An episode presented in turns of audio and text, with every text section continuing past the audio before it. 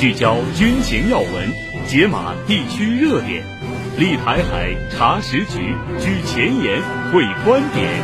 欢迎收听《台海点兵》。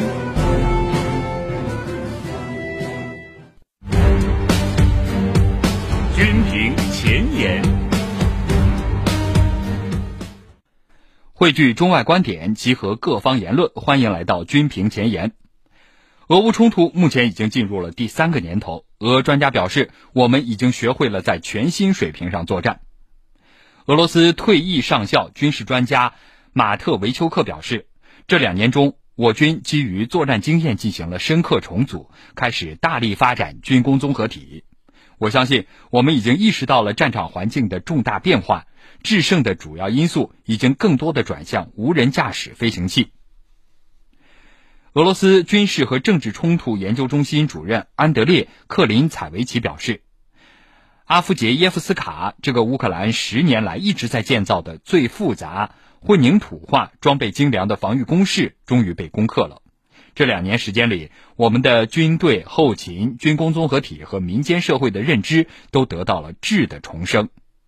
有些人认为苏联装备不如西方的漂亮气派，但事实证明，苏联装备非常可靠、便于维修，而且在战场上是最为有效的。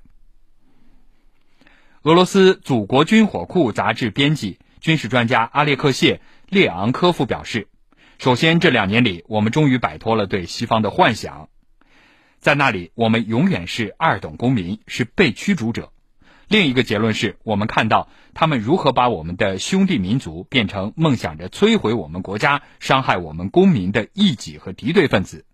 西方为让乌克兰赢得这场战争，并在战略上打败我们做出了巨大努力，但这些希望并未实现。欧洲经济停滞不前，甚至在衰退。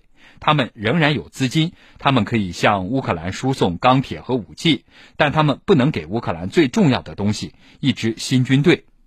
我们不再对西方抱有幻想。如果我们要与西方达成协议，那将是在特别军事行动结束、乌克兰去军事化和去纳粹化两大任务完成之后，而且我们将主要按照俄罗斯的条件进行谈判。此前，俄军已经完全控制了阿夫杰耶夫斯卡市，媒体和业界都普遍认为这是一个重要的战争节点。接下来，我们一起听一下国际问题专家金灿荣对此的看法。就是关心那个俄乌冲突的朋友都注意到啊，这个就在二月中吧，这个，呃，俄乌战场发生了一个比较大的变化，哎，就是在俄军的猛攻之下吧，乌军呢最后就放弃了这个阿夫杰耶夫卡，呃，这个地方呢是这样的，是等于是乌克兰方向插入到这个俄乌战线的一个楔子，嗯，就。俄乌战线很长了，上千公里了，哎，但这个点呢是有点突出的，呃，它大概在那个顿涅茨克市的北边一点啊。那么顿涅茨克呢是乌东地区啊一个重要的象征性的一个城市啊，乌东地区的人很看重这个地方，俄罗斯当然也看重了。然后这个阿夫杰夫卡在乌军手上，它近嘛，十公里嘛，老攻击这个顿涅茨克，哎，这个对。这个俄罗斯方面非常不利了，这个所以一直想把它拿下来，但是乌军在这里经营的很好，他们二零一四年就开始在这里建立防御体系，到现在已经九年了，九年多一点吧，应该是这个，所以它防御体系是非常完善的，因为它也投入大量的人那个人力，对吧？就本身防御体系也很好，然后投入力量也很大，所以打得非常残酷啊，这个。然后现在呢，俄军把这个地方拿下来了，俄罗斯军人在那里插了旗啊，插了俄罗斯国旗，所以就就这个阿夫杰夫卡战役本身就告一段落了。那么从从军事角度来讲呢，首先就是解除了对顿涅茨克乌东区地区最重要一个重镇的威胁，然后把那个战线就给拉平了，是吧？原来他有个楔子，楔在你的战线里很难受嘛。那么你把这个。给楔子给它打掉是吧？战线就拉平了，这个对俄罗斯的威胁就小了。从军事上讲是有一定的意义的。那么可能更大的意义是心理上吧。这个呃，像马里乌波尔啊、巴赫穆特啊，呃，他都是心理非常大，有双方都投入的很大的力量，都是把它当成象征。最后输掉的话呢，除了军事上损失，它政治上损失很大。俄军方面肯定士气会上涨一些啊，而乌军啊心理上肯定受到打击的。我觉得对乌克兰政府、对乌克兰的军方领导层，这个他的威信都有都都有一些损害。这个，那么。至于说再下一步啊，除了现在我们看到了，呃，战术上俄军在在军事上有点收获，政治上有收获，再下一步，这个在军事上有多大意义呢？到现在还不好下结论，呃，因为这个乌军退回去了，那后面的防线还是很大，嗯，除非就是俄军有特别大的那个这个这个技术突破啊，战术突破，按照现在这个样子，这个结印在。打呆仗啊！按照现在这个方样子呢，俄军这个下面能不能扩大战果，那还是很大一个问号，对吧？那么，呃，但是从那个各种迹象来讲呢，俄军下面会在各个方向，是吧？那个加大进攻力度。因为乌军新任的司令不是讲了吗？叫叫塞瑟斯基，是吧？这个新任的司令是个还是俄族人？他说我们由进攻转向防御了，应该是前年。下半年有一个反攻，然后去年一个反攻，但这个反攻呢，看来成效不大，而且损失非常大。这个，所以他现在力量是很有限的，加上那个美国啊、欧洲资源，哎，后面的力度下降了，所以呢，哎，这个这个，他现在是转向防御了。那么，那意味着是俄俄罗斯方面就转就比较主动，转入进攻。这个，所以这是个军事上的态势，政治态势大概这样吧，就是。三月十七号就下个月，俄罗斯要总统选举嘛，那么那普京总统肯定赢了，这是地球人都知道的。但他希望赢得漂亮一点，所以他军事上希望有更大一点成果。所以我估计，趁着那个阿夫杰卡这个战役的胜利吧，那个俄军呢可能下一下面会发动几轮新的进攻。这个，他这个进攻有什么成效？现在？现在不好说，是吧？我们看一看这个。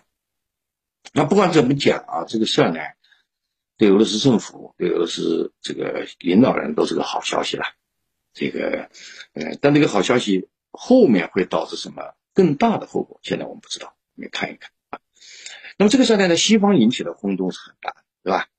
西方啊，无论是欧洲还是美国，很沮丧啊，那个都很着急啊，而且开始相互指责。那拜登政府就明确讲啊，这个阿夫杰卡战役的失败就是你们共和党捣乱啊，没有把装备、把资助及时的给那个乌克兰军队，影响了战斗那个战争进程。他开始那个甩锅了，然后欧洲也怪美国啊，欧洲现在也开始怪美国。那个，但是呢，你从那个美欧的态度来讲呢，他们倒没有根本的变化。你们注意一看，在那个。慕尼黑安全会议上，美国副总统哈里斯啊，是见了那个小泽泽连斯基嘛？小泽一通抱怨，嗯，然后你就看那个哈里斯回来，他还是保证要支持。那欧洲这边呢，态度现在有微妙变化，说不指望美国，美国指不上啊。现在那个共和党捣乱，那个美国的援助就到不了位。以后要是特朗普上来呢，那就更指不上了。欧洲人得靠自己，对吧？然后最近欧洲动作是比较多的。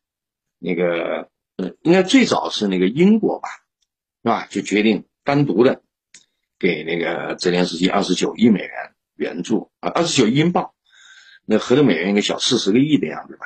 然后后来跟上来就是法国，对不对？三十亿欧元，然后德国，德国手笔比较大，七十亿欧元。那么呃，另外一些小国家是吧，也开始在在表态，大家都知道丹麦这个女女女总理吧。讲啊，我要把全部的火炮给他，哎，但这个意义不大，全部就十九枚，那意义不大，但是表示一个姿态吧。这个，这是我们现在看到的情况啊。